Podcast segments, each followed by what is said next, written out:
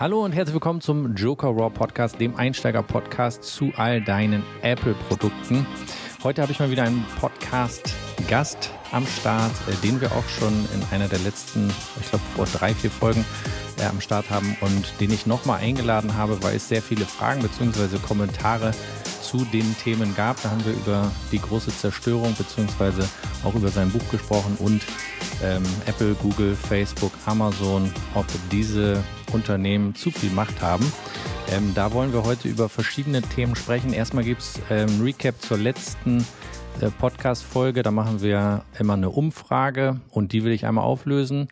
Dann sprechen wir über den letzten Podcast beziehungsweise gehen auf die Fragen und Kommentare ein mit unserem Gast, der auch schon am Start war ähm, und nehmen ein bisschen dazu Stellung und ja, führen das auch ein bisschen aus, weil da sehr viele interessante Fragen reingekommen sind. Wir wollen auch ein bisschen über dieses Thema Verschwörung sprechen, beziehungsweise wer entscheidet, Markt oder Staat, wer entscheidet grundsätzlich, was ein Unternehmen darf und nicht darf vielleicht auch über Cancel Culture, so diese Themen, die im Moment für viele auch aktuell sind. Und am Ende wollen wir auf iOS 14.5 eingehen. Da ist ja auch äh, mit der neuen Datenschutzfunktion sehr viel Neues gekommen und das sorgt entsprechend für Kartellklagen beziehungsweise verschiedene ähm, Unternehmen, die sich dagegen wehren, gegen diese neue Datenschutzfunktion. Darüber wollen wir auch ähm, ein bisschen sprechen.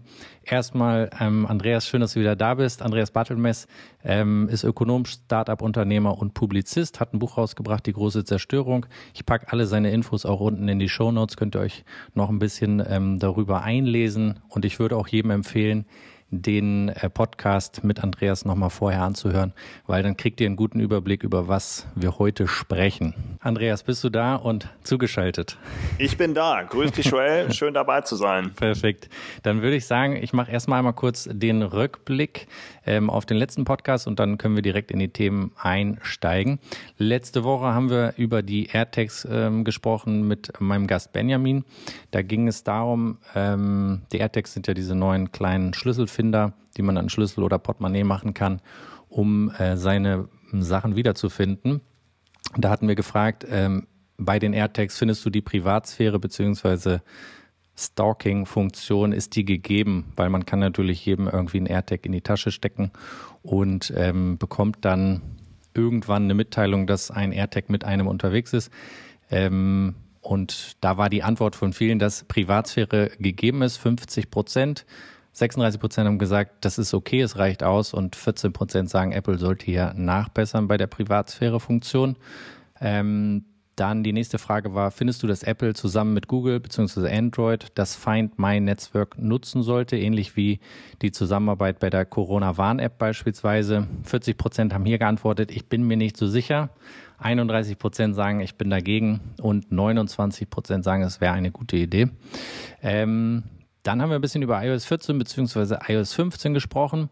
Und die Frage, die wir im Hilfsforum gestellt haben, ist, was stört dich bei iOS 14 am meisten? Und auf einer Skala von 1 bis 10, wie selbsterklärend findest du die Einstellung in iOS 14? Ähm, und dort war 34 Prozent ähm, auf der Skala die 7, also relativ selbsterklärend. 22 Prozent haben gesagt 10, komplett selbsterklärend. Das ist natürlich bei Tech-Liebhabern klar, dass die wahrscheinlich mal alles verstehen. Ähm, danach kommt 8 mit 16 Prozent. Also grundsätzlich kann man sagen, dass die meisten geantwortet haben, dass iOS 14 fast selbsterklärend ist. Für mich persönlich sind die Einstellungen auf jeden Fall ein Bereich, den Apple nachbessern sollte, weil er einfach äh, sehr komplex ist und man sehr viel durchschauen muss und auch verstehen muss, was sich äh, dahinter verbirgt. Ich hatte mit Benjamin auch darüber gesprochen, ähm, zum Beispiel die Mitteilung, wie viel Einstellungsmöglichkeiten man dort hat und viele gar nicht begreifen, was da passiert. Letzte Frage, ähm, welches E-Auto würdest du dir kaufen, wenn du eines kaufen müsstest? Und in äh, Rücksicht aus Preisfinanzierung, da haben viele ähm, in den Kommentaren darauf geantwortet und darauf habe ich die Frage gestellt, wann meinst du, kommt das Apple-Auto? Ähm, 46 Prozent haben gesagt vier bis sechs Jahre, 43 Prozent haben sechs bis zehn Jahre gesagt und sechs Prozent rechnen in den nächsten ein bis drei Jahren mit einem Apple-Auto. Ich denke auch, dass es noch sehr, sehr lange dauern wird. So, jetzt können wir ähm, zu den Themen kommen, die wir heute ein bisschen durchsprechen wollen mit Andreas. Ähm, Andreas, ich würde sagen, ich lese vielleicht erstmal einen Kommentar vor und dann gehen wir darauf ein. Sehr gern. Da haben wir nämlich den ersten Kommentar von Jörg Giesen, äh, der kommentiert hat auf dem Joker Raw Kanal. Das war das beste Interview beziehungsweise dieser Problematik und der Perfektionist als Gast zum Thema einfach super, super. Das Problem ist nur, dass die Politik am Zug ist. Die haben keinen Plan, wo die Reise hingeht. Siehe Elektromobilität, siehe Ordination, Impfkonzept, Corona und so weiter. Das Buch ist ohne Frage empfehlenswert und ich muss es kaufen, obwohl ich im Anschluss der Lektüre sehr traurig sein werde, da mir die Wirklichkeit des Lebens immer bewusster wird, wie schlecht alles läuft. Vielen Dank. Andreas, was sagst du dazu? Ja, erstmal schön, dass das äh, bei einigen deiner Hörer sehr gut angekommen ist. Ich glaube, wir sollten nicht zu streng mit der Politik sein. Politik ist immer ein Abbild äh, der Stimmung in einem Land und der Qualität von, von Wissen und Personal, was vorhanden ist. Mhm. Und ich glaube, dass auch die gegenwärtige Zeit, äh, Stichwort Disruption, technologisch, aber auch Corona, einfach sehr, sehr herausfordernd ist und wir feststellen, dass wir mit Dingen, die wir noch nicht kennen, sehr, sehr schlecht umgehen können. Insbesondere die Politik und die Verwaltung. Mhm. Äh, wir sehen das gerade bei Corona. Äh, unsere Verwaltung gilt als gut, als geradezu perfektionistisch. Aber in dem Moment, wo etwas Neues erforderlich ist, äh, versagt sie. Und das hat damit zu tun, dass wir eben in den alten Prozessen stecken, in der alten Perfektion festhängen und dass wir was verändern müssen. Und dazu müssen wir auch die Politik ermutigen, ähm, auch wir als Bürger. Ähm, ob er traurig ist nach der Lektüre des Buches, bin ich mir nicht sicher, denn äh, du hast das Buch gelesen, Joel. Ja. Der Ausblick ist ja durchaus positiv am Ende. Ja. Ähm, es wird sowohl, äh, sage ich mal, diese maximale Zerstörung skizziert, wie die Menschen deklassiert werden, wie die Mehrheit Nachteile aus der Digitalisierung hat und nur wenige profitieren. Aber auf der anderen Seite wird eben gerade am Ende auch deutlich, was unsere Möglichkeiten sind, um wieder selbst äh, das, das Handeln in unsere eigene Hand zu nehmen und welche Möglichkeiten es gibt, positiv mit Digitalisierung umzugehen und sie möglicherweise für alle nutzbar zu machen und sie zum Fortschritt der Menschheit einzusetzen, um das mal so pathetisch auszudrücken. Mhm. Also ja, es ist eine eine, eine Konfrontation mit unserer Gegenwart, aber durchaus auch mit der Perspektive, dass wenn wir selbst handeln, dass wir daraus was Positives machen können. Ich glaube, das ist das Gefühl, was viele nicht mehr haben, dass sie überhaupt äh, einen Einfluss haben können auf das Ganze. Ne? Das ist ein extrem äh, wichtiger Punkt, den du ansprichst und den erleben wir natürlich immer in, in Situationen oder in geschichtlichen Epochen, wo die Sache sehr unübersichtlich wird, wo sich Dinge beschleunigen, ähm, wo neue, neue Technologien auf den Markt kommen. Also wir sehen, dass das Thema äh, Verschwörungstheorien ist ja kein neues Thema, sondern ist immer wieder in der Geschichte auch aufgekommen, wenn die Mehrheit der Menschen oder wenn die Gesellschaft überfordert ist mit neuen Entwicklungen. Dann sucht man sich Sündenböcke, dann sucht man sich Ausreden, dann sucht man sich Erklärungen, die die eigene Unfähigkeit oder die eigene Ausgeliefertheit ähm, möglicherweise stützen oder einen rechtfertigen in dieser Position. Ich glaube aber, dass da auch noch ein wichtiger Aspekt äh, dazu kommt. Also, dass ich gehe auf jeden Fall davon aus, dass ein Prozentsatz von dem, was du gesagt hast, dabei ist. Aber ich, ich würde sagen, es gibt halt verschiedene Bereiche, die einen Einfluss auf dieses Gefühl haben, dass da im Hintergrund irgendwas anderes passiert durch einfach Offenlegungen, die im Laufe der Zeit, wir hatten im letzten Podcast auch mal kurz äh, das angesprochen, mit Snowden beispielsweise, der offengelegt hat, was äh, dort im Hintergrund die ganze Zeit gelaufen ist. Und das gibt es sowohl in der Politik, viel Lobbyarbeit, die immer wieder, ähm, wo man einen Eindruck kriegt, okay, es geht eigentlich gar nicht um uns, um, um den Bürger, sondern es äh, im Hintergrund passieren andere Dinge. Und ich persönlich finde, in dem Bereich hat die Politik einfach einen sehr, sehr schlechten Job gemacht, ähm, weil das haben ja jetzt auch viele, ich meine, wir haben heute ein bisschen breiteres Thema, es geht nicht komplett um Apple, aber es hat natürlich viel auch mit Apple zu tun, weil es ähm, um die Technologie, äh, Technologisierung geht. Und ich finde es einfach schwer, jetzt in dieser Phase, wenn man sich anschaut, in der Politik, wer hat in dieser, äh, in dieser Zeit einen guten Job gemacht, wem kann ich eigentlich vertrauen, finde ich es sehr, sehr schwer äh, zu beantworten. Ich glaube, da müssen wir, äh, das ist ein wichtiger Punkt, den du ansprichst, Joel, aber ich glaube, da sollten wir zwei Sachen differenzieren. Ja. Also wenn du sagst, auf der einen Seite gibt es Skandale und Missstände, die aufgedeckt werden, Stichwort Snowden, mhm.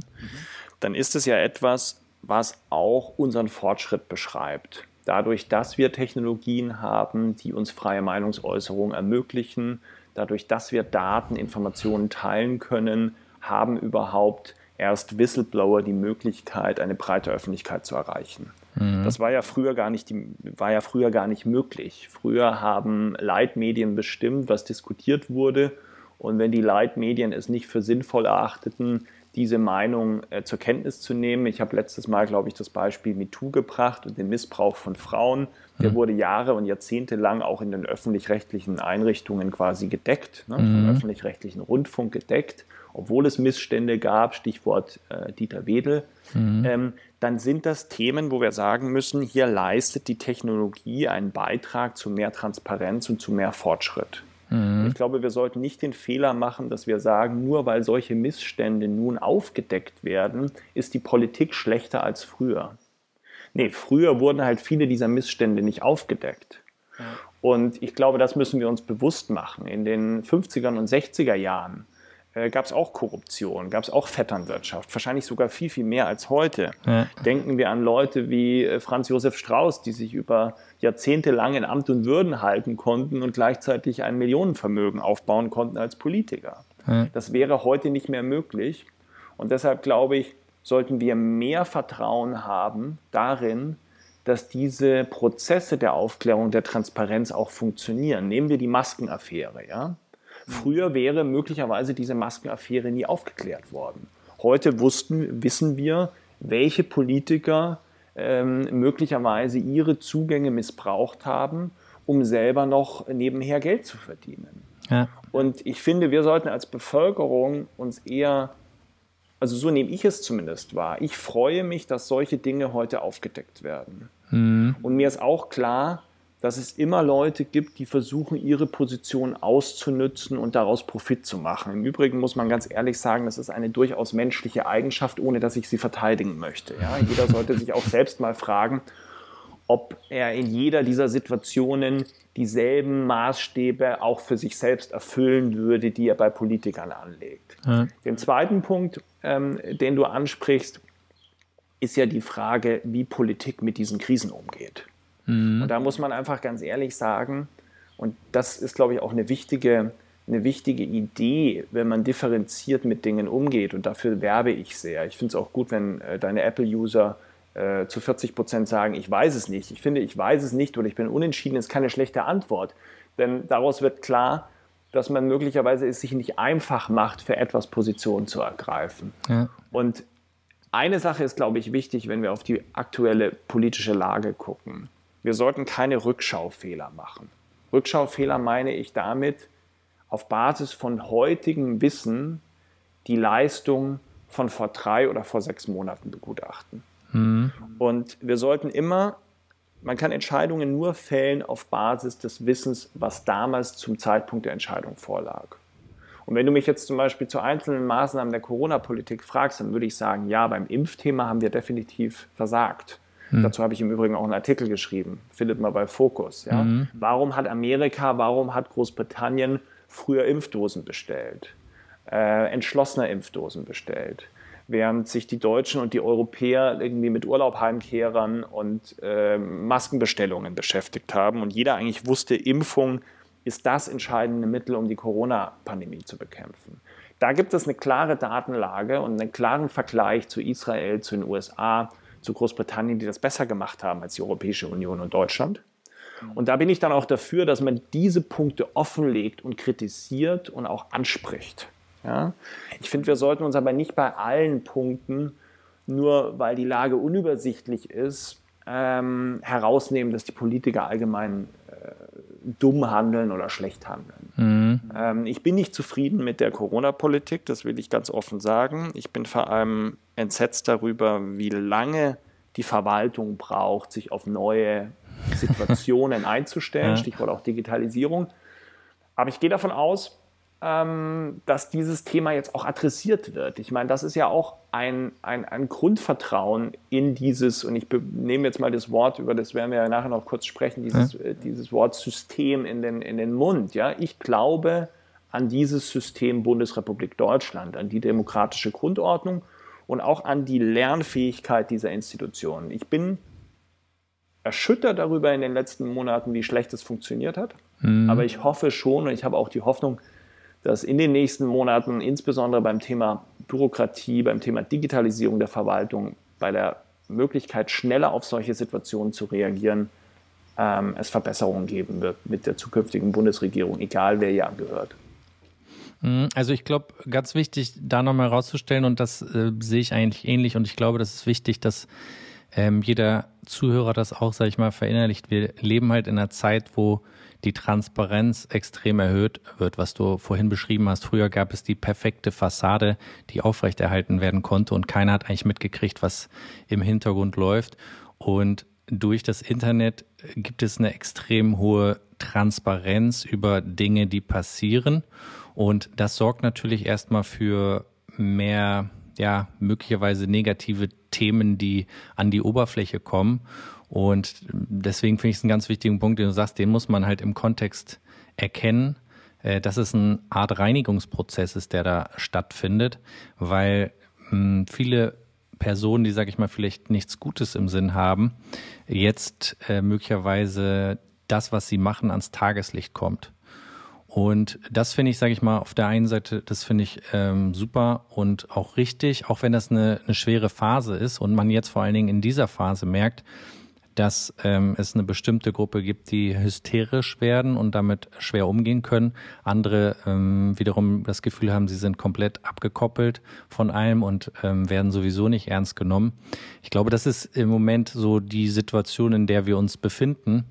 Und was die Politik angeht, äh, glaube ich, ist für mich zumindest das Hauptproblem, dass ich das Gefühl habe, die sind sehr weit weg von A, ähm, dem Technologiefortschritt, ähm, und auch teilweise von den Bürgern. Ja, sehe ich so ähnlich wie du. Auf der anderen Seite muss man natürlich sagen, immer weniger Menschen sind bereit, in die Politik zu gehen. Auch das sollte uns ähm, nachdenklich machen, hm. weil ähm, gerade im Bereich der Kommunalpolitik, die ja äh, Politiker sind, die immer nah an den Menschen sind oder näher an den Menschen sind als in der Bundespolitik, gab es neulich eine Studie, wie viel davon angefeindet werden, wie viel davon auch bedroht werden. Ja. Man muss schon auch mal sagen, es ist kein besonders angenehmer Job. Ja, man wird selten gelobt, äh, meist angefeindet, zum Teil sogar bedroht. Ich möchte keine Lanze brechen, dass die Politik äh, heilig und großartig ist, aber ich glaube, wir müssen uns immer deutlich machen, und da sollten wir auch ähm, eine Verantwortung als Bürger wahrnehmen, äh, die, die, die Politik in einem demokratischen Staat bildet immer uns selbst ab. Mhm. Und ähm, die USA hat mal das, äh, das hatte mal das, den Claim, jeder Staat ist verantwortlich für seine eigene Führung, also am Ende auch für eine Diktatur. Mhm. Ähm, das ist natürlich ein sehr weitgehender Verantwortungsbegriff für Bürger, aber grundsätzlich finde ich es schon richtig, dass sich jeder die Frage stellt, warum engagiere ich mich nicht mehr? bin ich bereit, mich zu engagieren?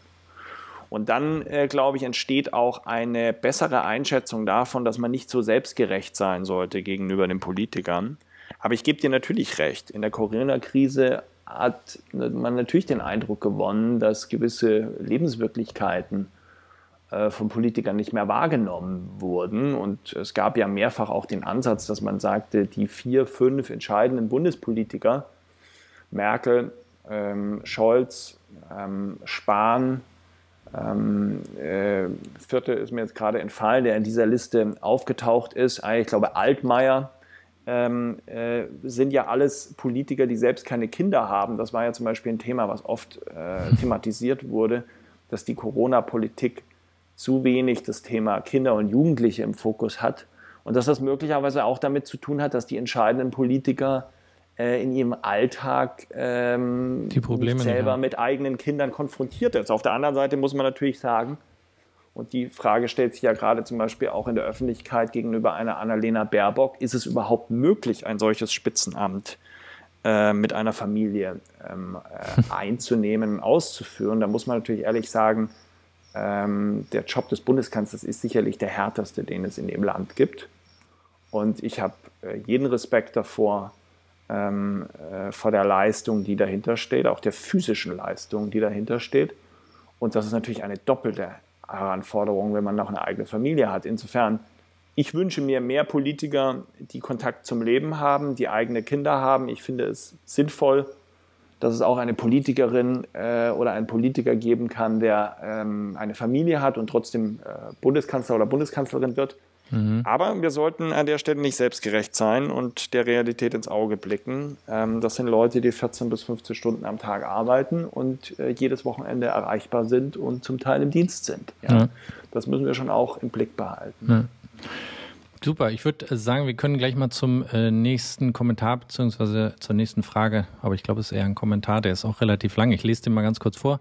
Ähm, von Chris We Channel. Ähm, der sagt, die Frage, ob einer zentralen Plattform die Aufgabe übertragen werden sollte, die Demokratie zu stärken, muss ich eine Absage erteilen. Keine zentrale Plattform kann diesen Wunsch wirklich umsetzen. Warum auch? Schließlich sind die wirtschaftlichen Interessen wichtiger. Wenn eine Plattform die Aufgabe übernehmen sollte, wie müsste die dann aussehen? Eigentlich einfach. Die Plattform wird dezentral betrieben. Das bedeutet, dass jeder, der die Plattform verwendet, einen seiner einen seinen Teil selbst hostet. So kann jeder sprechen. Niemand kann ihn davon abhalten. Doch jeder kann sich überlegen, ob dem auch zugehört werden sollte und den anderen möglicherweise blockieren. Auch kann eine derartige Plattform nicht zensiert oder aufgehalten werden. Derartige Plattformen gibt es bereits. Was die Kommunikation angeht, ich habe WhatsApp aus meinem Leben verbannt und durch Signal ersetzt. Meine Kontakte finden das nicht gut, sind allerdings größtenteils mit umgezogen. Ob die WhatsApp noch verwenden wollen oder nicht, ist mir egal.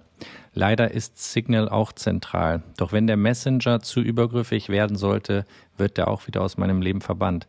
Algorithmen sind für mich nicht wichtig. Ich entscheide, was ich wann sehen oder lesen will.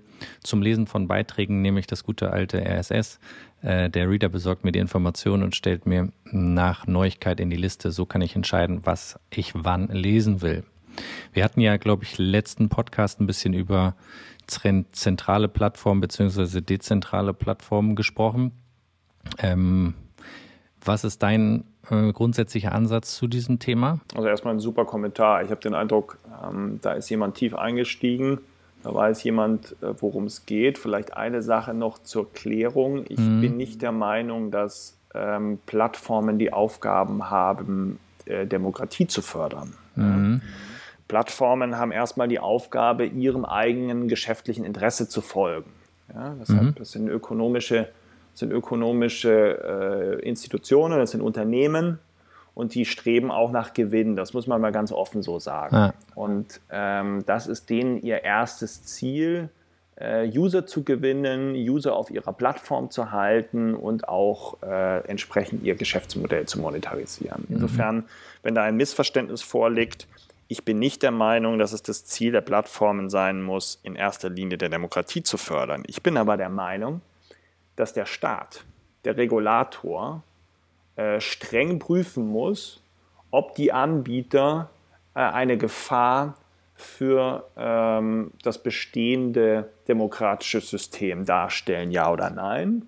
Und wenn sie das tun, entsprechend regulierend einzugreifen. Also insofern die Verantwortung ähm, für die Demokratie etwas zu tun, ähm, liegt erstmal nicht bei den Unternehmen. Wenn das die Unternehmen als ihre Mission erkennen, ist es gut, äh, aber es ist nicht ihre Pflicht oder ihre erste Priorität, insbesondere das wenn sie ja, sich gründen. Äh, das ist ja im Prinzip das, was wir ein bisschen, glaube ich, in dem letzten Pod oder in dem Podcast zusammen angesprochen hatten. Äh, das Thema mit äh, Trump wird von Facebook oder Twitter beispielsweise gebannt. Ne? Richtig. Das ist ja, das ist nicht die Aufgabe der Plattform. Das ist nicht die Aufgabe ja. der Plattform aus meiner Sicht und ich finde es immer wieder interessant, wenn ich dann auch äh, politisch interessierte Leute höre, zuletzt vor zwei Tagen am Mittagstisch, die sagen, ja, das ist gut, dass die weiterhin den Account sperren und so weiter, wo ich sage, naja, was habt ihr denn für ein, ein Demokratieverständnis? Ist das wirklich die Idee, dass einzelne private Unternehmen die Hoheit darüber haben, wer etwas sagen darf und wer etwas nicht sagt. Das ist höchst problematisch. Aber vielleicht nochmal zu dem Decentralized-Ansatz. Ja. Ähm, da spricht, glaube ich, ein Tech-Experte. Und ich glaube, wir müssen ganz ehrlich sein, ähm, der Mainstream-Nutzer ist faul und bequem. Und es geht um Convenience. Und zum Teil ist das ja auch in dem Kommentar angesprochen, wenn es um WhatsApp und Signal geht. Ja, warum sind die Kontakte ähm, nicht so erfreut, dass der entsprechende Kommentator äh, zu Signal gewechselt ist? Ja, weil es für sie eine Umstellung ist. Jetzt ähm, können sie nicht mehr so einfach mit ihm kommunizieren wie vorher. Ja? Mhm. Und diese Bequemlichkeit nützen natürlich die Plattformen auf, aus und tauschen einfach Bequemlichkeit ähm, mit der Auswertung äh, von Daten, die sie entsprechend monetarisieren. Natürlich ist der, äh, ist der Ansatz decentralized interessant und da gibt es ja auch, äh, wir können auch dem User gerne nochmal ein äh, sehr gutes Paper von Stanford äh, schicken. Äh, vielleicht, Joel, mhm. magst du nachher den Link dann auch bereitstellen. Ja. Ähm, die diesen Personal Cloud Butler empfehlen, den glaube ich auch dein Kommentator anspricht und dann hat eben der User selbst die Möglichkeit, einen selbstgewählten Server zu benutzen oder den werbefinanzierten Anbieter. Da müssen wir aber natürlich realistisch sein und äh, sehen, äh, dass die Bequemlichkeit und die Convenience der meisten Nutzer dazu führt, dass sie eben den werbefinanzierten Anbieter nehmen, wo wir dann nachher auch schon nachher bei dem Apple-Thema und bei dem iOS-Update sind. Ne? Auch das spielt mhm. ja in dem ja. Kontext eine Rolle. Und eben nicht bereit sind, entweder technologisch kompliziert sich ein eigenes System aufzubauen oder, und das wäre ja mein Ansatz, dafür zu bezahlen. Dafür zu bezahlen, dass ja. ihre Daten eben nicht ausgewertet werden. Ja. Und ähm, solange es da keine genügende Aufklärung der Nutzer gibt und diese Interessen sich im, im, im, auf lange Perspektive gegen die Nutzer und gegen die Gesellschaft richten, dann muss der Staat schon regulierend eingreifen und äh, die, die, die Plattformen entsprechend äh, regulieren. Natürlich ist Decentralized ein guter Ansatz, aber, und das mhm. möchte ich auch dem User nochmal oder dem Kommentator nochmal zurückgeben, was ist das Geschäftsmodell? Ja? Warum soll ein Anbieter eine Plattform bereitstellen, sie immer weiter optimieren ähm, wir werden nachher noch über, über iOS reden. Ja. Der App Store hat angeblich äh, bisher über 100 Milliarden Apple gekostet, ihn aufzubauen, die Infrastruktur bereitzustellen. Wenn wir gucken, äh, was Facebook tut, wie viele Milliarden sie in das Produkt investieren, dürfen wir nicht naiv sein. Äh, ein mhm. erfolgreicher Social-Media-Dienst wird enorme Summen auf Dauer ähm, in sein Produkt investieren müssen und braucht dafür in irgendeiner Form ein Geschäftsmodell, wo die Erlöse wieder zurückkommen. Das heißt, wir brauchen ein neues Erlösmodell für alternative Anbieter. Ich glaube, zwei Dinge, wo wir hier nochmal kurz ein bisschen äh, tiefer reingehen können. Das erste, worüber du gesprochen hattest, ähm, war, dass die Plattformen nicht entscheiden sollen, ähm, wer gebannt wird oder wer nicht gebannt wird. Wie stehst du denn zum Beispiel, und äh, das ist, glaube ich, ein Bereich, der jetzt in dieser Zeit einfach neu entsteht oder entstanden ist. Ähm, du musst bedenken, auf der einen Seite gibt es die Leitmedien, die ähm, bei, also wo du ja auch zum Teil für, ähm, für schreibst, die Themen aufbereiten, die Meinung äußern, die Kommentare schreiben. Und jetzt ist sozusagen in Anführungsstrichen eine neue Seite entstanden und die macht es, glaube ich, für viele undurchsichtig, ähm, in dem einfach auf, in Anführungsstrichen, auf der anderen Seite Beiträge publiziert werden. Ähm, es gibt zum Beispiel, da will ich nochmal ganz kurz auf einen anderen Bereich eingehen, beim FBI, ähm, also ich habe ein Buch gelesen von einem FBI, ehemaligen FBI-Mitarbeiter, der gesagt hat, wenn du Informationen aus dem Internet über dich raushaben möchtest, dann wirst du die nicht löschen können. Aber was du machen kannst, ist, dass du entsprechend ganz viele Beiträge auf verschiedenen Servern oder verschiedenen Webseiten über dich publizierst, die genau das Gegenteil sozusagen behaupten von dem, was im Internet steht und dafür zu sorgen, dass die bei Google ganz oben angezeigt werden, um deine Informationen, die du rüberbringen willst, entsprechend nach vorne zu bringen. Und ich, das ist, glaube ich, der Bereich, den wir zum Beispiel jetzt auch in diesem ganzen Corona-Thema haben, dass immer irgendwelche Artikel rumgeschickt werden, wo irgendetwas drinsteht, was nicht hundertprozentig verifiziert ist. Und wenn ich dich richtig verstanden habe, wäre das ja schon eine Gefahr für die Demokratie, oder nicht? Ja, absolut ist das eine Gefahr für die Demokratie. Auf der anderen Seite haben wir ja auch letztes Mal ähm, über, über die Risiken und die Probleme des alten Systems gesprochen. Ne? Also, dass so, mhm. so schön dieses Leitmediensystem ist, es hat ja auch Nachteile. Mhm. Ähm, Leute kommen nicht zur Sprache, äh, die vielleicht ausgeschlossen werden. Ähm, unangenehme Recherchen äh, werden nicht aufgedeckt, weil sie nicht im Interesse des Leitmediums sind. Und auf der anderen Seite hat man äh, in der Tat gut recherchierten, validierten Journalismus. Das ist natürlich der Vorteil. Ähm, wir brauchen einfach einen neuen Umgang damit. Ich meine, wir haben uns ja oft darüber unterhalten, dass ähm, wir einfach eine größere Skepsis gegenüber Webinhalten haben müssen. Und wir haben ja darüber gesprochen, Joel, dass insbesondere auch ältere Leute Schwierigkeiten haben, kritisch gegenüber den Inhalten zu sein, die sie im Internet finden oder die sie im Web finden. Äh, einfach deshalb, ähm, weil sie es möglicherweise aus der alten Leitmedienzeit gewöhnt sind, dass jedes Medium mehr oder weniger die Wahrheit publiziert. Äh, mhm. während möglicherweise die jüngere Generation schon einen skeptischeren Blick auf das Web hat und weiß, dass es eben auch für Propaganda und für Fake News genutzt wird. Und deswegen kann ich eigentlich nur jedem User den Rat geben, immer ganz konkret auch immer nach einer Gegenmeinung zu suchen. Ich glaube, wir alle, äh, alle neigen dazu, dass wir möglichst Dinge vereinfachen wollen, dass wir schnell Dinge in eine Kategorie ähm, einordnen wollen. Mhm. Und deswegen be begeben wir uns ja auch in Bereiche, wo äh, die Leute ähnlich denken wie wir, wo sie ähnliche Dinge lesen wie wir. Also die Echokammern, auch darüber haben wir gesprochen letztes Mal. Mhm. Und ich glaube, der einzige wirkliche Hinweis oder die einzige wirkliche Hilfe, die wir in dieser Zeit geben können, wo das so äh, unruhig und unklar ist und sich eigentlich erst ein, ein, ein, ein neuer Qualitätsstandard herausprägen muss, ist der Hinweis, dass wir sagen, Leute, sucht konkret nach dem Gegenteil, sucht konkret nach der Gegenmeinung und macht es euch nicht so einfach auf Basis von einem YouTube-Video oder aufgrund von einem Post eure Meinung zu bilden. Das ist zum Beispiel auch der, der Grund, warum ich unterschiedlichste Medien lese, äh, von links bei, von der Taz ähm, bis äh, äh Boulevard rechts bis zur Bildzeitung ich möchte ein breites Bild haben und ich lese auch unterschiedliche Medien von, äh, von, aus verschiedenen Ländern. Natürlich hat nicht jeder so viel Zeit, ähm, mhm. äh, sich Informationen äh, zugute zu führen, aber ich glaube, wir sollten es uns eben nicht zu einfach machen. Und auch in einigen dieser Kommentare, die wir heute noch diskutieren, merken wir ja, dass es ein großes Bedürfnis gibt, Dinge so zu sehen, wie wir sie schon immer sehen und uns selbst darin zu bestärken, dass etwas so ist, wie wir es uns zurecht gemacht haben.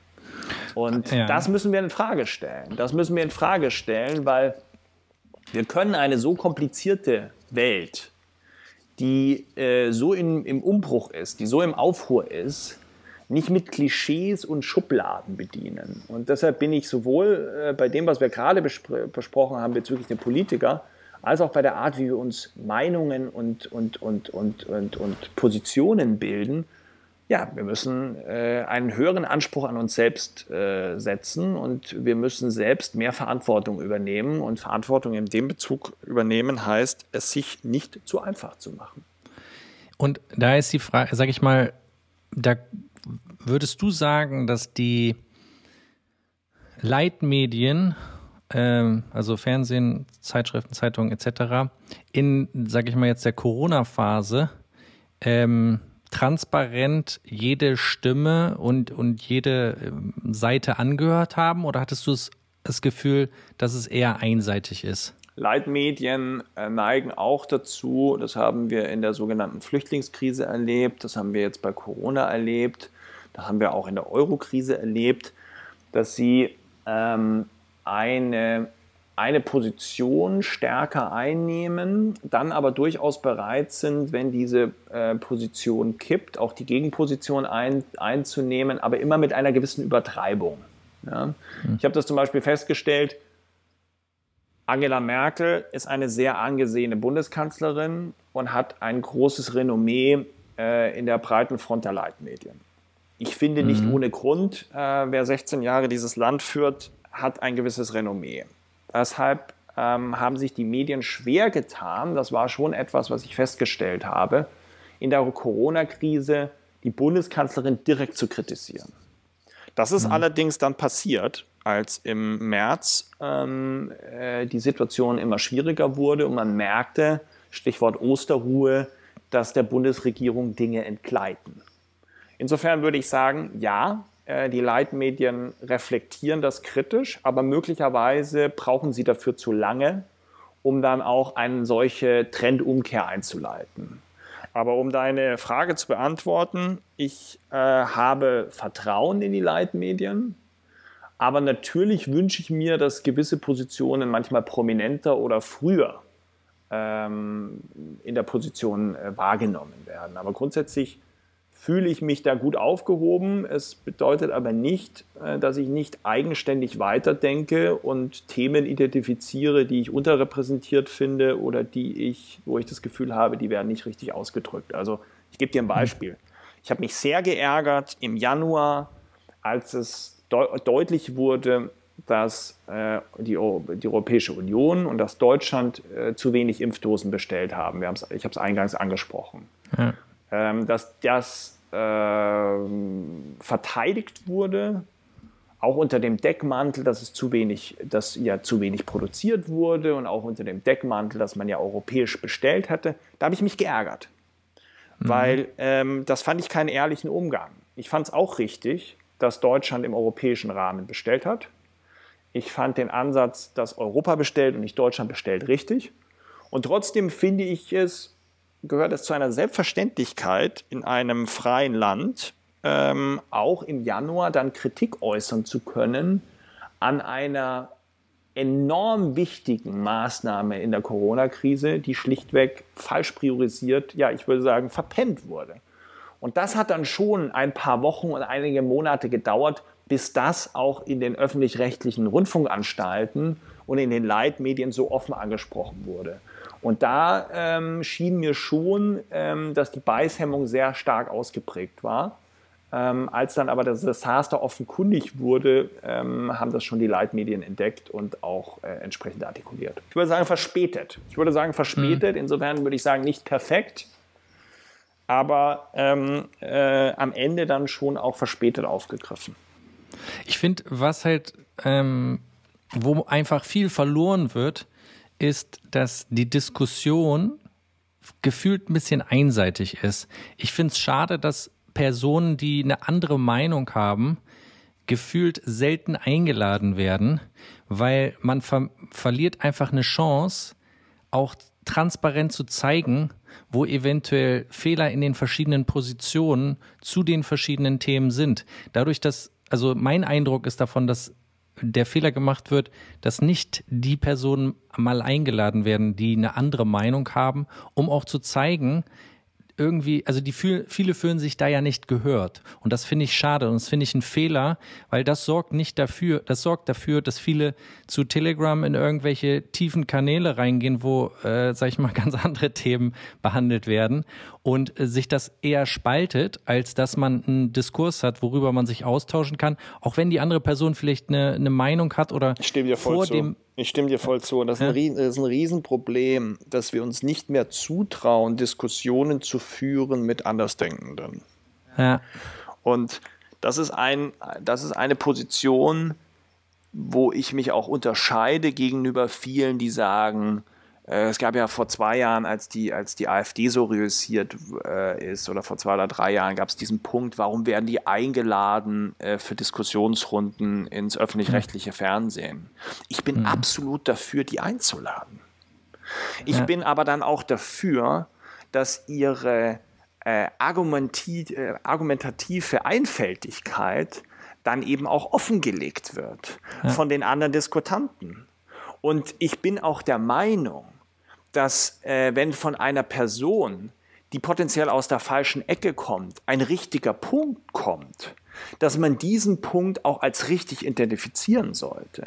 Mhm. Also ich habe auch ein großes Problem damit, und da sind wir ja auch bei dem Punkt, der auch eine Rolle spielen sollte in unserer Diskussion. Vielleicht brauchen wir dann noch einen dritten Podcast, den wir haben. Stichwort ja. Cancel Culture. Das hat ja was damit zu tun. Dadurch, dass ja. wir eine moralische Überlegenheit ausstrahlen wollen, gerade in den sozialen Medien und sagen wollen, ähm, ich distanziere mich von denen und ich bin auf der richtigen Seite der Geschichte und mhm. dadurch eine neue Art von, von, von Stalinismus, von Ausgrenzung entsteht, das halte ich für höchst undemokratisch und auch für höchst illiberal. Ich bin der mhm. Meinung, wir müssen mit allen im Gespräch bleiben. Aber wir müssen natürlich auch mit denen, die problematische Meinungen haben, scharf argumentieren. Aber wir können sie nicht ausschließen. Und ja. ich finde eben gerade, dass der öffentlich-rechtliche Rundfunk die Aufgabe hat, dass er auch problematische Meinungen zu Wort kommen lässt, sie dann aber auch richtig einordnet bzw. Gegenargumente zulässt. Und das mhm. ist ein mhm. Anspruch an den Journalismus, den ich habe, der besser umgesetzt werden muss, muss, weil ich gebe dir recht, in dem Moment, wo man breite Teile des Gedachten diskreditiert und als unsagbar äh, abst äh, ab, ab, mhm. abstößt und abhält und aus der Diskussion entfernt, ähm, tut man der offenen Gesellschaft, der freien Gesellschaft ähm, keine Wohltat, sondern man, man spaltet. Man spaltet, man zwingt diese Leute in Foren, wo sie sich im Gegenteil noch gegenseitig hochschaukeln. Deshalb ja. bin ich als jemand, der gegen diese Verschwörungstheoretiker, gegen diese rechtsradikalen Radikalisierer ist, bin ich jemand, der trotzdem dafür ist, dass wir in der Diskussion bleiben und dass wir Positionen aufgreifen, die aus dieser Richtung äh, aufkommen. Ja. Ähm, auf jeden Fall sehe ich genauso. Der zweite Punkt vielleicht nochmal zu diesem vorhergehenden Kommentar ist, glaube ich, ein Bereich, der sich auch nochmal auf die Apps bezieht, beziehungsweise auch auf die Unternehmen dahinter, ähm, ist die Problematik, die, denke ich, jeder von uns kennt, äh, wenn man einen neuen Dienst äh, sich dafür anmeldet, registriert, ähm, die AGBs, die man einfach akzeptiert, ohne sie durchzulesen. Warum? Weil sie einfach unfassbar lang sind. Ja, weil sie alternativlos sind in gewisser Weise. Ne? ich meine, in dem Moment, wo ich, äh, wo ich mich da anmelden will, ist es fast, äh, ist es fast ist das fast zweitrangig, was in den AGBs steht, denn ähm, die, die, die, Angebotsvielfalt an Wettbewerbern ist ja überschaubar. Ne? Also ich meine, von ja. WhatsApp zu Signal zu wechseln, okay, aber was dann? Ja? Also wenn einem die Signal-AGBs nicht mehr gefallen, nachdem man sich von WhatsApp abgewendet hat, was soll man denn dann machen? Und das ist ja auch ja. wieder der Punkt. Ähm, Entschuldigung, wenn ich da dazwischen gerätsche. Nee, super. Aber das war ja genau der Punkt, warum ich sagte, nur Wettbewerb hilft, dieses Problem zu lösen. Ja? Nur so, mehr. Angebot äh, ermöglicht eine Differenzierung der Anbieter. Und in dem Moment, wo wir immer noch äh, nur die Wahl zwischen WhatsApp und Signal haben, ist es schon mal ein Vorteil, dass wir zumindest die Wahl zwischen WhatsApp und Signal haben, im Gegensatz zu nur WhatsApp. Aber ideal wäre natürlich eine Welt, wo es mehrere Signals gibt, die mit unterschiedlichen Angeboten ähm, auf den Markt kommen. Die einen sagen, wir machen das über Werbung, die anderen sagen, wir nehmen äh, Subscription Fees, also, also Absolut. Gebühren ich und so weiter. Sagen, ich würde sagen, im Moment haben wir im Angebot in unserem Obstladen nur Äpfel und nicht verschiedene Sorten. Was ich damit meine, ist, wenn man eine App herunterlädt, müsste es die Möglichkeit geben, und das ist die Aufgabe von den Unternehmen, die hoffentlich auch jetzt mit iOS 14.5, wir sprechen gleich noch drüber, dazu gezwungen werden, jetzt durch Apple, zu sagen, wenn du eine App herunterlädst, musst du durch einen Assistenten durch und sagst, möchte ich, dass meine Daten genutzt werden? Wenn ich sage nein, dann wollen die 1,99 Euro von mir im Monat haben. Möcht, also das müsste ein Assistent durchlaufen, dass man nicht einfach stumpf AGBs akzeptiert und ja, ich möchte diese Äpfel, sondern welchen möchtest du genau und was soll sozusagen dieser Apfel können oder nicht können?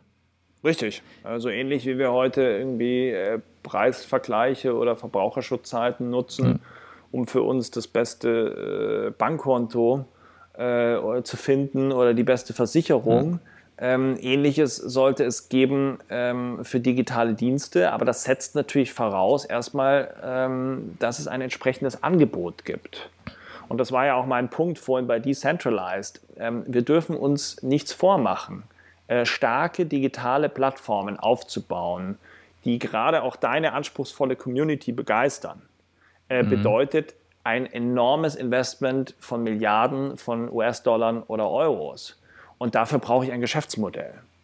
Und erst in dem Moment, wo ich eine starke Plattform aufgebaut habe und ein Geschäftsmodell habe, habe ich eine Relevanz. Das heißt, das Problem ist eben, wenn es nicht genügend Auswahl gibt, ähm, bringt mir der ganze Assistent nichts.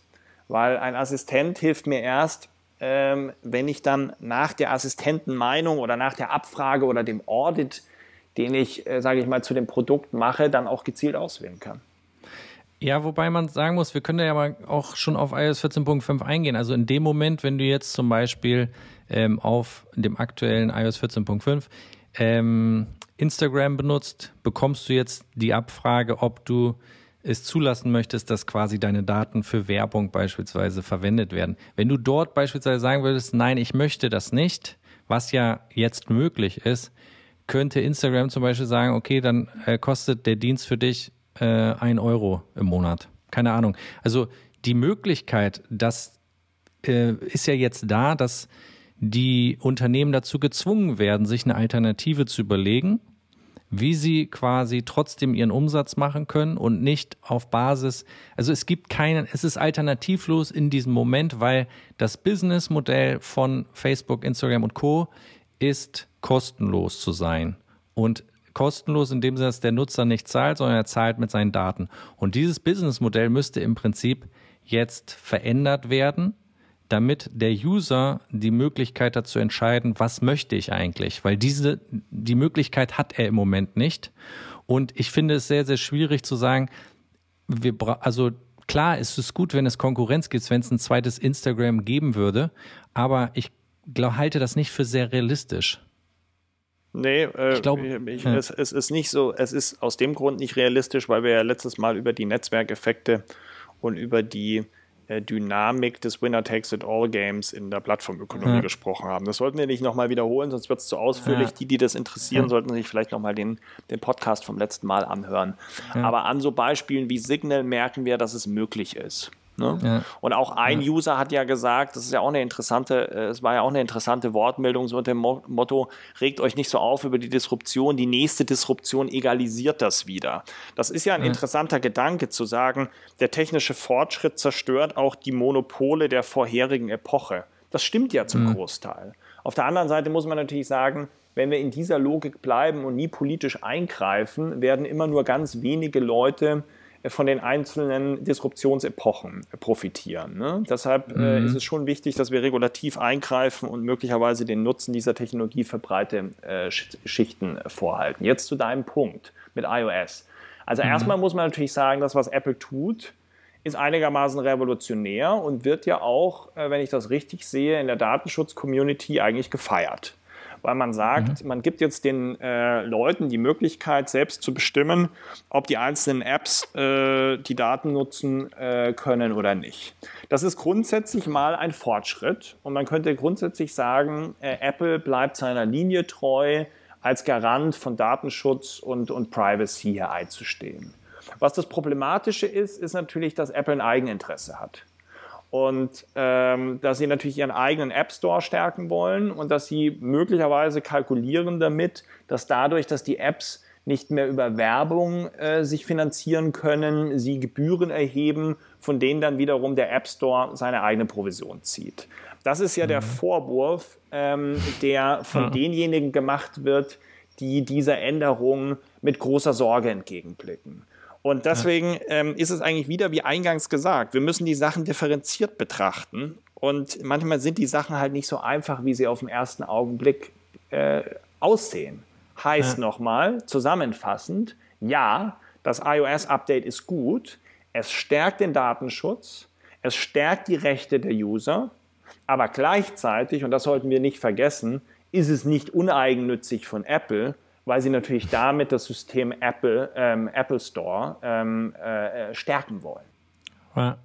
Den Umsatz im Prinzip. Ja, also dadurch, dass wir, also vielleicht nochmal, äh, noch mal, um das zu, zu plausibilisieren, ähm, ja. die, die, die Idee oder der Verdacht, der hier nahe liegt, ist der zu sagen, wenn sich ein, einzelne kostenlose, erfolgreiche Apps nicht mehr über genau speziell ähm, ausgesteuerte Werbung finanzieren können, dann ist das Kalkül, dass diese Apps nicht mehr kostenlos sind und dass damit ähm, Apple über seinen Cut-off oder seine Provision ja. äh, zukünftig an diesen äh, gebührenpflichtigen Apps profitiert.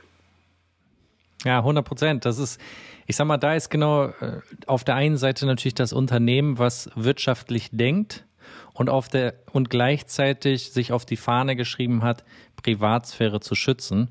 Und das ist ja auch genau das, was jetzt, sag ich mal, äh, im Moment vor Gericht ist, beziehungsweise wo es ja auch diverse Kartellklagen, beziehungsweise, glaube ich, von der EU auch Klagen gibt, im Zusammenspiel auch mit dem Musikdienst Spotify, beziehungsweise Apple Music. Ähm, und wo jetzt wir auch wieder vielleicht zum Anfang mal ganz kurz noch einen, einen Bogen schlagen können, wo du gesagt hast, man darf nicht vergessen, dass diese Unternehmen natürlich wirtschaftlich handeln und nicht äh, diejenigen sind, die für die Politik oder die Demokratie oder sonst was entscheiden, ne? Nee, ähm, äh, Unternehmen handeln immer im Sinne ihrer Kunden und damit ihrer Umsätze und ihrer Rendite. Das ist das erste Ziel, was Unternehmen machen. So ist ihre Marktberechtigung und so stimmt der Markt auch über ihre Produkte ab. Und die Aufgabe der Politik, des Staates und des Regulierers ist, zu prüfen, ob das im Sinne der Allgemeinheit ist. Und im Fall Apple ist es so, dass wir uns einfach genau angucken müssen, aus welchen Gründen tut das Apple und wie viele Rollen hat Apple eigentlich in diesem Spiel. Und da stellen wir eben fest, dass die Sache nicht so einfach ist. Äh, Apple ist ein äh, Hardware-Hersteller, ist ein Betriebssystem-Provider und hat gleichzeitig noch den App Store. Und das wird natürlich dann kompliziert. Und das zeigt ja auch das Fall, der Fall Epic. Ja? ja? Dass wir auf der einen Seite eine Situation haben, wo Apple versucht, auch seine Marke zu stärken und ein Ort zu sein, wo sie für Privacy eintreten. Aus, dem, aus der Hinsicht macht dieses äh, iOS-Update total Sinn und wird zu Recht von Verbraucherschützern und Datenschützern begrüßt.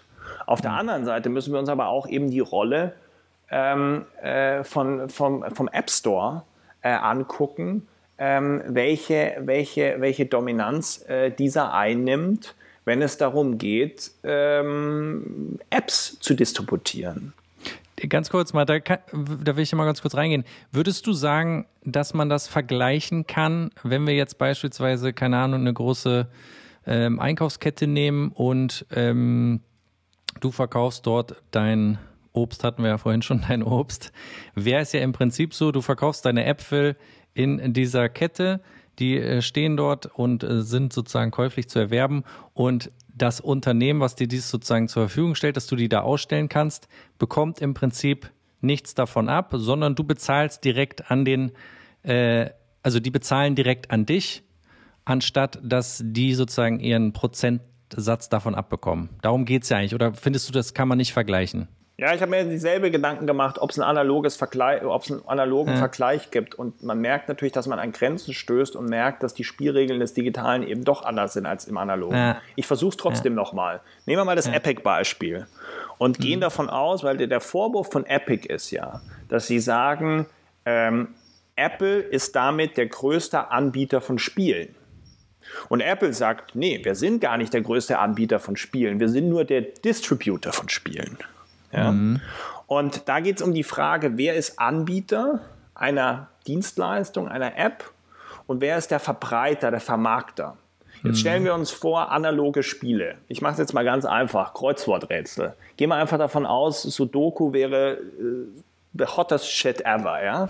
und die, die gibt es auf Papier gedruckt, in gewissen Kiosken werden die verkauft. Mhm. Und jetzt gäbe es eine Person oder ein Unternehmen, denen alle Kioske gehören. Und die bestimmen, welche Sudoku-Hefte in diesen Kiosken verkauft werden. Und äh, daraus nehmen sie sich eine relativ große Marge von diesen Sudoku-Heften. Der Vorteil im Analogen wäre, mh, in dem Moment, wo, wo, äh, wo, der, wo die Sudoku-Hersteller merken, ähm, diese Kiosk-Anbieter äh, machen ein böses Spiel mit ihnen, naja, dann würden sie zu Tankstellen gehen, dann würden sie zu Supermärkten gehen und würden sich aus dieser Abhängigkeit befreien. Hm. Aber im digitalen gibt es nun mal diese Abhängigkeit. Faktisch gibt es zwei Möglichkeiten, diese Kioske, nämlich einmal die Apple-Welt und einmal die Google-Welt. Hm. Und äh, das kannst du besser erklären als ich. Ähm, die Apple-Welt ist beim Thema Spiele und beim Thema Apps erfolgreicher als die Google-Welt. Ähm, die technischen Details oder die User-Details dazu äh, kennst du besser als ja. ich. Und das ist eben genau das Problem. Inwiefern dieser Gatekeeper, der darüber bestimmt, was verkauft wird im digitalen, reguliert werden muss. Und da sagt eben beispielsweise die Europäische Kommission im Fall von Spotify, was ja ganz interessantes, äh, interessant ist, warum sich die Europäische Kommission beim Thema Spotify engagiert, nämlich ganz klar natürlich vor dem Hintergrund, dass Spotify einer der wenigen digitalen Champions aus Europa ist.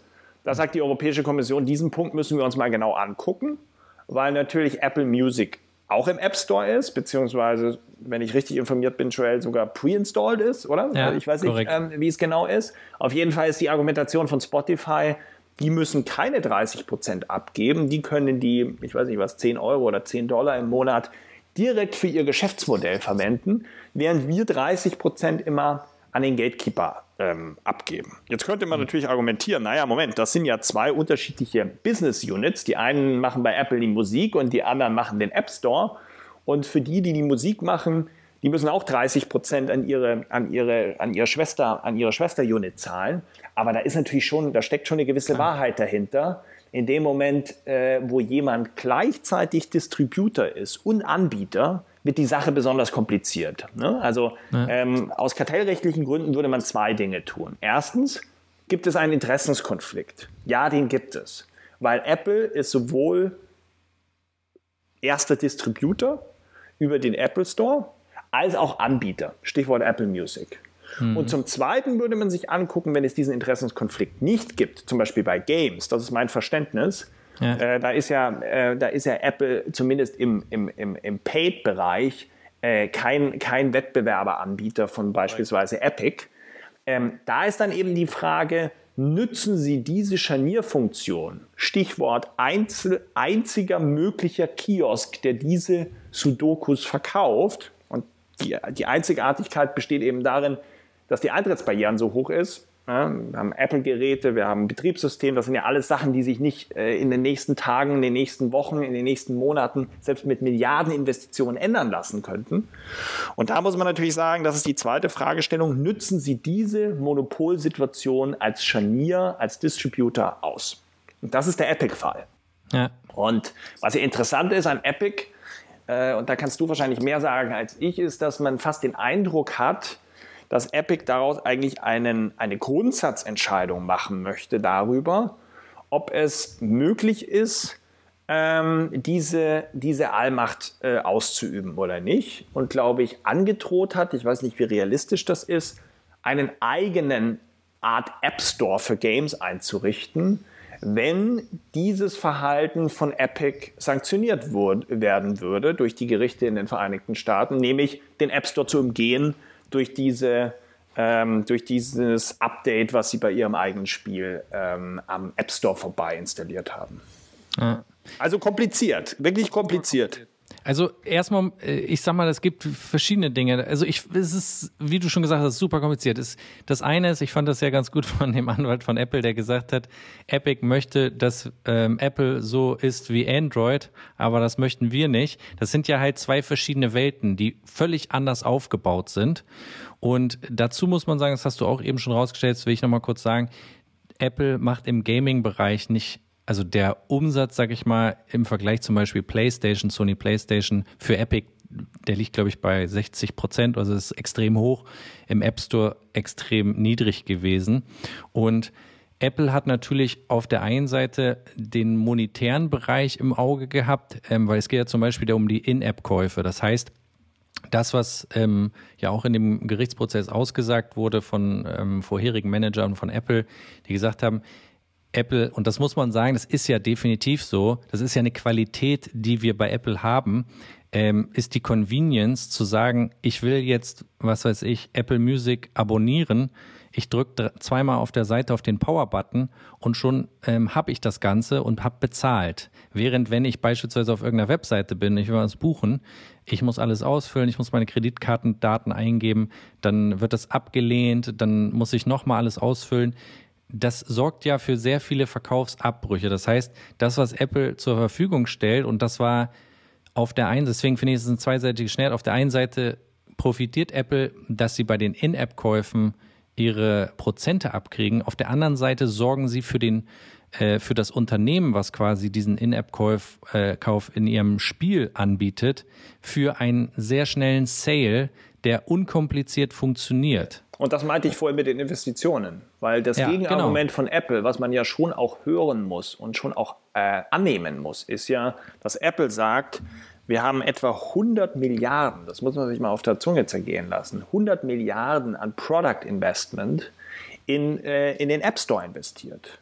Ja. Und es ist eben nicht, es kommt eben nicht von ungefähr, dass dieses Produkt so überlegen ist gegenüber anderen Angeboten eines, ich sage mal, App Store Systems, so nenne ich es jetzt mal. Mhm. Und ähm, das will natürlich in irgendeiner Form Apple auch monetarisiert sehen. Das ist nachvollziehbar. Mhm. Gleichzeitig kann man natürlich auch sagen, es ist eine Monopolsituation, die problematisch ist, weil am Ende äh, bestimmt Apple, ob sie 30, 40 äh, oder 20 Prozent davon rausnehmen, vielleicht sogar auch noch 50 Prozent. Die Frage ist, was ist der Schmerzpunkt an Vorgaben und an Cut-off, den Apple gegenüber ähm, den App-Anbietern im eigenen App Store machen kann? Und das ist schon sinnvoll, dass sich damit auch äh, Kartellbehörden beschäftigen. Ähm, ich vermute mal die Einschätzung, dass äh, im Epic-Fall ähm, Apple besser aussehen wird als äh, im Spotify-Fall.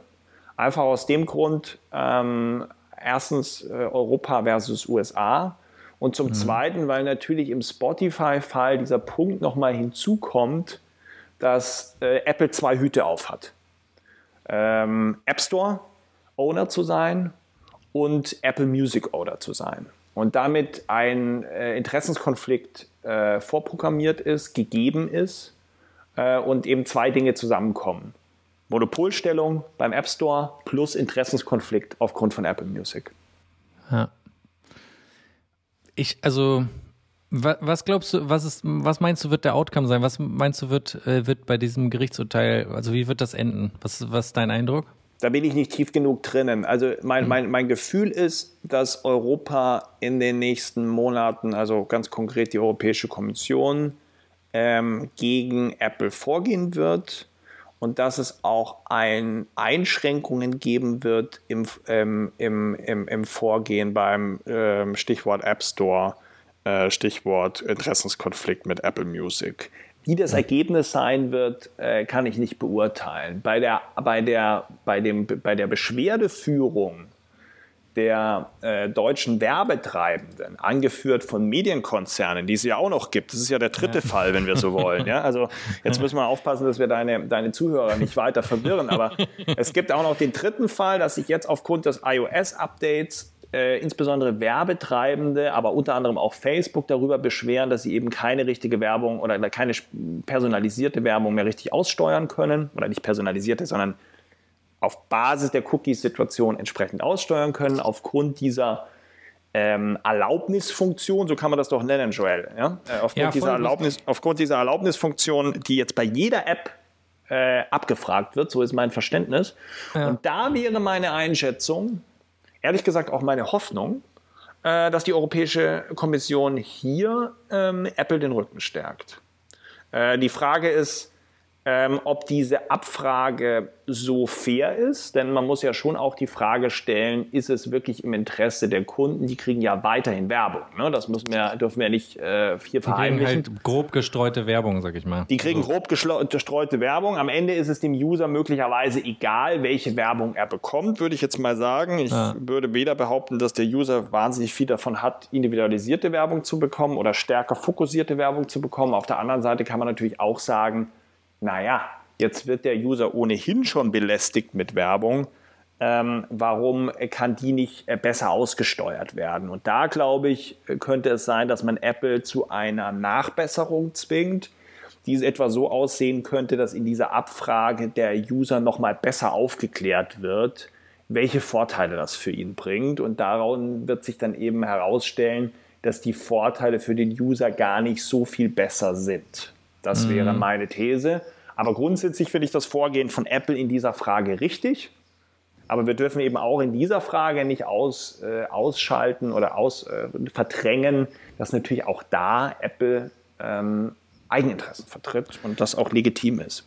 Wo, wobei man auch sagen muss, die, sag ich mal, äh, die Verbände jetzt, die deutschen Verbände, die ja auch gegen Apple vorgehen, die haben ja im Regelfall schon Paid Content. Die verdienen ja schon, also ich meine, jede große Zeitschrift, äh, jedes große Online-Portal hat inzwischen einen Plus-Bereich, äh, wo man für bezahlt. Und der Gratis-Bereich, das ist ja quasi diese Zusatzeinnahme, wo dann entsprechend nochmal über die Werbung äh, verdient wird. Ne? Ja, die Wahrheit ist aber nur auch, dass eben diese Plus, äh, diese Plus-Accounts, von denen du sprichst, also die Abos, hm. sind ein kleiner Bruchteil äh, der Revenues der, der hm. Verlage. Hm.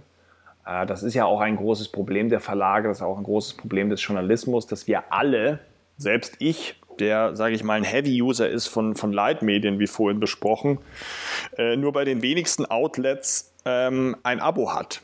Das muss mhm. ich auch mhm. selbstkritisch sagen. Ja? Ich meine, wir sind ja so, ich sage jetzt mal hart, so versaut von der Online-Welt, dass wir glauben, dass wir alles umsonst bekommen können. Und da müssen wir eben auch selbstkritisch mit uns, mit uns umgehen und sagen, okay, wenn ich jeden Tag eine Stunde Zeitungen aus aller Welt von Leitmedien und Top-Journalisten konsumieren möchte, dann muss ich in irgendeiner Form bereit sein, dafür zu bezahlen. Es ist natürlich nicht gerade hilfreich, dass man das dann bei sieben oder acht Outlets machen müsste. Mhm. Ähm, ein, ein, gesammelter Ansatz wäre besser, aber ähm, dein Hinweis ist richtig, aber geht so ein bisschen an der Wahrheit vorbei, denn ich glaube, also wenn man sich anguckt, äh, wer zahlt für Spiegel, äh, wer, wer, zahlt bei spiegel.de? Wer zahlt bei bild.de? Wer zahlt bei welt.de? Ja, es sind immer mehr Artikel, die hinter der Bezahlschranke sind. Aber ähm, der, der größte Teil der Nutzer ist immer noch äh, umsonst unterwegs. Und das ist in der Tat ein Problem. So ähnlich wie vorhin festgestellt bei den sozialen Medien. Die Convenience und die Umsonstkultur des Webs ist ein Problem äh, für die Qualität und für die Selbstbestimmung der User. Abseits von diesem Datenschutzthema hat ja ähm, haben die äh, viele Leitmedien einfach ein Kernproblem. Das hat man, sage ich mal, auch in dieser Corona-Zeit jetzt immer wieder gesehen, dass einfach Headlines gemacht werden, um Leute irgendwie auf deren Plattform zu kriegen, ähm, wo sich der User auch in irgendeiner Weise verarscht fühlt. Also man kriegt einfach äh, Headlines, die was versprechen, was der Artikel im Nachhinein nicht halten kann. Und da ist natürlich auch ein großes, äh, großes Damage für diese, für diese Leitmedien da, ähm, weil auf Teufel komm raus versucht wird, die auf diese Plattform zu bekommen. Das finde ich super schwierig. Ganz schwierig, aber natürlich auch irgendwie nachvollziehbar. Ich kenne das auch aus dem Austausch ja. mit, mit Journalisten und Redakteuren, die sagen, wird dieser Artikel, wird diese Headline gut geklickt, ja oder nein?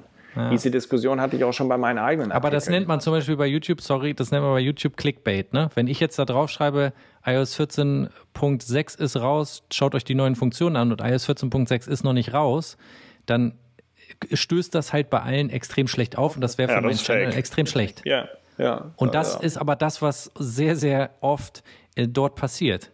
Was ist die Alternative, Joel? Die Alternative ist, dass wir den Medienoutlets, denen wir vertrauen und deren Informationen wir am liebsten konsumieren, möglicherweise einen Vertrauensvorschuss geben, ein Abo abschließen und ihnen Geld zur Verfügung stellen, um sie aus möglicherweise aus dieser ähm, äh, prostitutiven Abhängigkeit zu befreien und äh, mhm. besseren Content anzubieten. Also am Ende, und da ist der, der Hinweis eines, einer deiner Zuhörer richtig, am Ende liegt es an uns Verbrauchern. Ja, wir ja. haben dieses, wir haben durch unseren Geiz, durch unsere Bequemlichkeit viele dieser Probleme produziert. Ja. Ich würde mal gleich den nächsten Kommentar reinnehmen, weil wir hier auch schon sehr äh, intensiv drauf eingegangen sind. Ähm, und zwar kommt der von David Cohen oder David Cohen. Herr Bartelmess ist auch Teil des Systems. Vorsicht mit einem Augenzwinkern. Daraufhin habe ich gefragt, welches Systems? Und seine Antwort daraufhin war, das System derjenigen, die den größten Einfluss und die stärksten Netzwerke haben. Durch Corona werden bald weltweit Roboter installiert, zum Beispiel äh, werden weltweit Roboter installiert, zum Beispiel. Nichts passiert zufällig. Die Pläne für die nächsten 50 bis 100 Jahre stehen. Politiker führen nur aus. Sie entscheiden nichts. Ja. lass, mal, lass mal versuchen, das, ähm, das so ein bisschen abzuschichten, was da drin steht. Ja.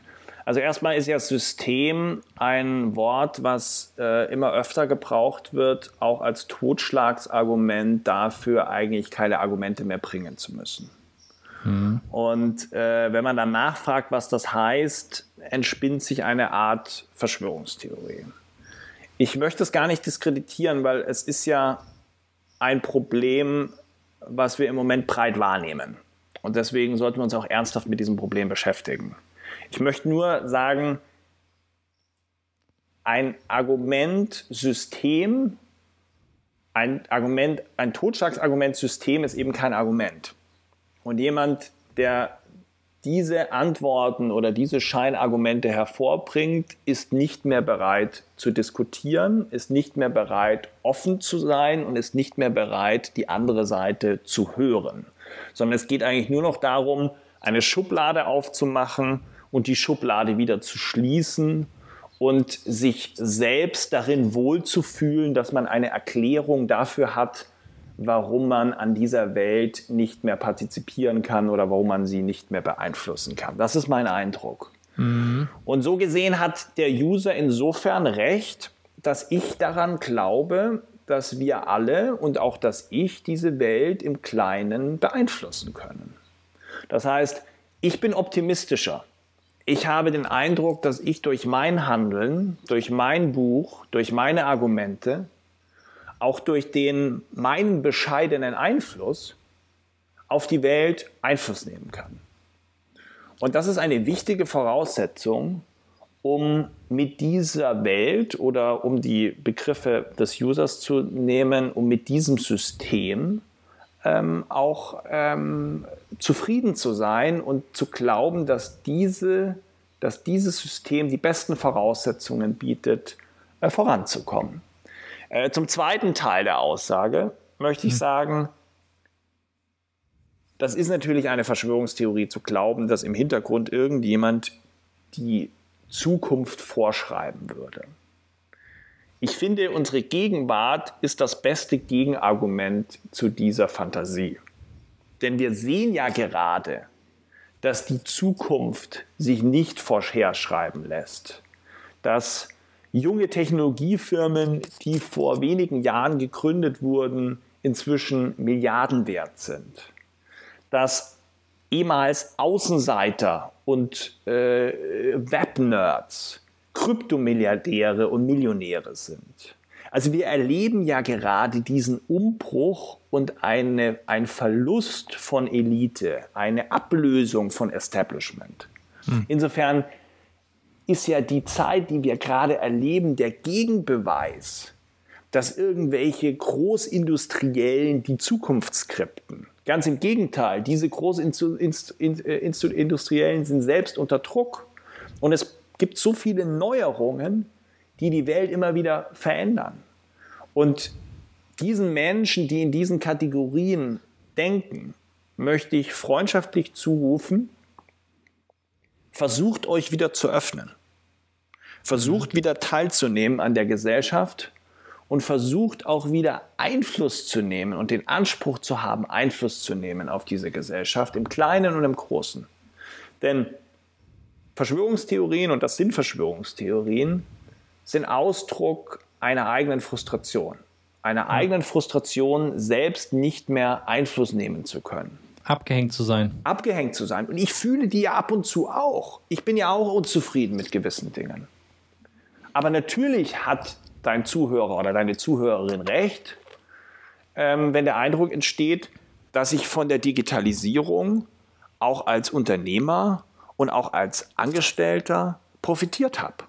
Und gleichzeitig mache ich kritische Anmerkungen in meinem Buch, die sicherlich denen, die diese Unternehmen finanziert haben und die dieses Ökosystem von Wagniskapital und jungen Firmen promoten, nicht immer gefallen.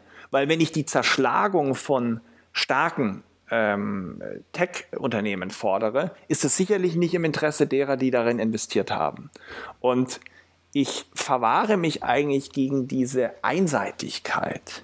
Wir müssen offen bleiben und wir müssen auch zur Kenntnis nehmen, wenn Leute komplizierte und differenzierte Antworten geben. Genauso wie wir es gerade bei Apple getan haben. Die, die, die, die Welt ist nicht so einfach, wie wir sie uns wünschen. Und die Antworten sind auch nicht so einfach. Und deswegen sollten wir uns mehr Mühe geben und äh, nicht aus Bequemlichkeit äh, uns frustriert einschließen und äh, Verschwörungsszenarien äh, konzipieren. Wobei es ja auch Verschwörungen gibt, die, also sage ich mal, stimmen. Ne? Also es ist jetzt nicht so per se, ich sag mal, kritisch sollte man sich alles anschauen. Ähm, trotzdem gibt es natürlich auch ähm, Dinge, die rauskommen, die so laufen. Das äh, geht eigentlich auf das Thema zurück, was wir vorhin äh, schon mal besprochen haben, dass diese Transparenz dazu führt, dass wir sehen, dass manche Player sich nicht äh, an die Regeln halten und äh, damit sozusagen äh, bloßgestellt werden. Bei mir ist der Eindruck, sage ich mal, in dem Bereich, wo ich arbeite, der auch im, in diese Richtung geht, wenn ich feststelle, dass ähm, Kunden von mir oder auch Personen, mit denen ich irgendwie zu tun habe, das Gefühl haben, sie sind von der Technik abgehängt. Es, die Technik ist zu schnell. Ähm, Funktionen, die sie nicht verstehen, die äh, passieren, ohne dass sie es nachvollziehen können. Und die Personen, die Kunden vermuten dann dahinter immer das Schlimmste. Und das Problem ist, dadurch, dass sie nicht mit der Zeit gegangen sind, mit der Entwicklung, sondern entschieden haben, kein Smartphone zu nutzen, kein Instagram runterzuladen, kein Facebook auszuprobieren, also die digitalen Dienste, die gekommen sind, auszuprobieren, um ein Verständnis dafür zu erlangen, äh, die gehen dann in diese Kategorien rein und sagen, im Hintergrund passieren ganz viele schlimme Dinge. Und da ist auf der anderen Seite auch zu sagen, was du vorhin auch schon angesprochen hast, durch diese Online-Plattformen, die wir haben, gibt es Leute, die gucken sich iOS 14.5 an, die gucken sich die Systeme an, die gehen in den Code und versuchen herauszufinden, was läuft dort im Hintergrund und werden das sicherlich auch ähm, publizieren und wir bekommen halt darüber mit, ob im Hintergrund was passiert. Und dementsprechend ähm, glaube ich, dass das, also zumindest in dem technischen Bereich, wo ich unterwegs bin, viele Leute sind, die das Thema Technik abgehakt haben, gesagt haben, da ist es sowieso im Hintergrund passieren solche Dinge, die kann ich eh nicht kontrollieren und dementsprechend gehören die in die Ecke da hinten. Ja, aber Joel, äh, Zustimmung, aber ich finde, wir sollten auch nicht den Fehler machen und sagen, nur wenn man bei Instagram, bei Facebook mit dabei nein. ist, das sei die beste Prävention gegen nein, äh, Verschwörungstheorien. Ich meine, ich meine einfach nur, du, nein, nein, du, ich meine einfach nur, du, die Instagram oder Facebook, das waren jetzt Beispiele, aber du kannst nicht über etwas urteilen, wenn du es nicht in irgendeiner Weise, wenn er sagt, du bist Teil des Systems, würde ich sagen, es ist wichtig, dass wir alle Teil des Systems. Du musst im System sein, um das System verändern zu können. Von außen wirst du das System nicht verändern können. Ja, kommt auf, eine, kommt auf die Definition darauf an, was mit diesem System gemeint ist. Ja. Ähm, äh, ich bin dafür, dass ähm, äh, die interessanten Innovationen, die interessanten Aspekte, Disruption, darüber haben wir letztes Mal gesprochen, ja, der radikale Wandel, der radikale Bruch kommt ja auch außerhalb vom System, wenn man so will. Ne? Weil mhm. die bestehende Industrie es nicht fertiggebracht hat, die nächste Generation von innovativen Produkten bereitzustellen. Die sind quasi so stark gefangen in ihrer eigenen, in ihrer eigenen Selbstzufriedenheit, dass sie keine Fähigkeit mehr haben zu innovieren. Und Disruption ist ja eigentlich der Gegenbeweis für das System. Das heißt, äh, das ist das, was ich meinte als Antwort. Äh, wenn es eine Zeit gibt, die das Gegenteil von einem, von einem Elitesystem gibt, dann ist es unsere jetzige Zeit, wo wir sehen, wie radikal Industrieanbieter, die noch vor fünf, zehn Jahren als dominant galten, abgelöst werden von neuen digitalen Unternehmern, die zum Teil von, von, von Studenten oder von, von, äh, von, von, jungen, von jungen Managern gegründet wurden. Und das ist doch genau der Punkt, äh, den du auch gerade gemacht hast. Umso mehr digitale Technologie zur Verfügung steht, umso mehr Informationen gibt es, umso mehr können wir aufdecken, umso mehr können wir beurteilen. Deshalb finden solche Analysen wie bei iOS differenziert und richtig statt. Aber man muss sich eben auch die Mühe machen, mit dieser Differenzierung klarzukommen und auch selbst ein Filtersystem entwickeln, wo man den Bullshit und die Filterblase hinter sich lässt. Und das ist die Herausforderung unserer Zeit. Ja, ich denke, wir können äh, das vielleicht, was wir aus dem Podcast auch mitnehmen können für, für jeden von den Zuhörern, dass wenn man eine Meinung in einem bestimmten Bereich hat, dass man, also das fand ich ganz gut, was du vorhin gesagt hast, dass man versucht, eine Gegenmeinung zu finden, ähm, sich mit der auseinanderzusetzen und äh, daraus seine Schlüsse zu ziehen, anstatt einfach nur in einer Ecke zu bleiben.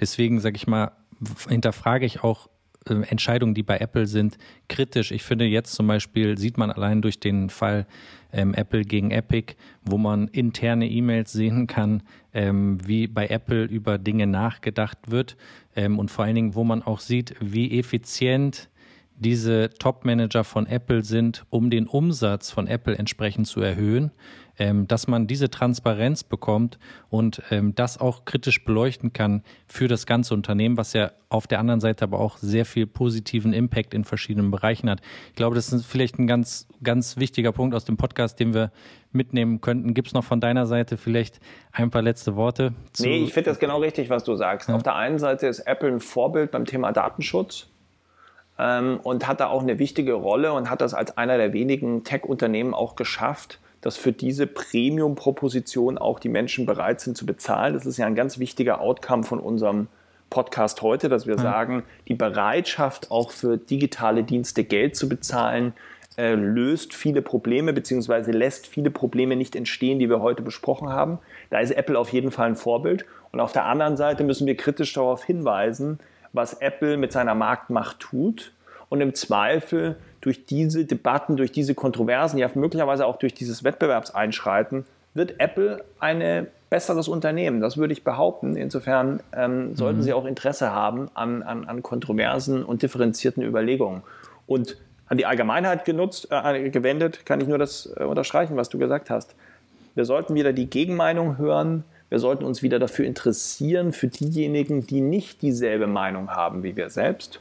Und wir mhm. sollten es uns schwer machen, äh, uns festzulegen in einer Echokammer ähm, der, Selbst, der, der, Selbstzufriedenheit und äh, möglicherweise auch der, der Frustration, die dann eben zu, zu Verschwörungstheorien führt, wo wir eigentlich aufgeben, selbst Einfluss auf die, auf die Welt zu nehmen.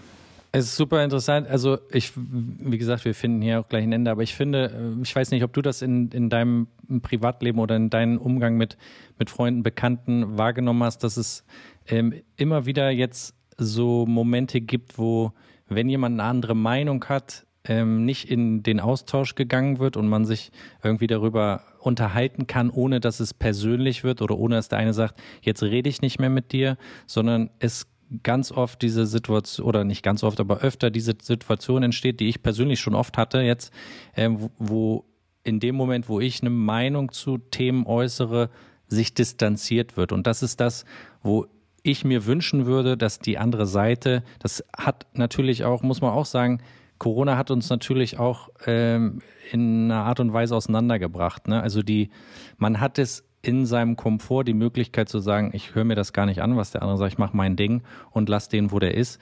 Und das ist natürlich eine Sache, die, finde ich, man wieder ein bisschen mehr kultivieren muss, dass man A, die Meinung ähm, eines anderen akzeptiert und vielleicht auch mit in Betracht zieht und da einfach mal äh, drüber nachdenkt und vielleicht dann seine eigene Position äh, neu findet. Absolut richtig, was du sagst. Auch in der Soziologie ein großes Thema im Moment, dass wir den direkten Kontakt, den persönlichen Kontakt, auch die Schule brauchen beispielsweise für die Kinder, um zu lernen und eben nicht alles digital organisieren können. Die Konflikte, die persönliche Beziehung um uns in Frage zu stellen und um auch gesund zu sein.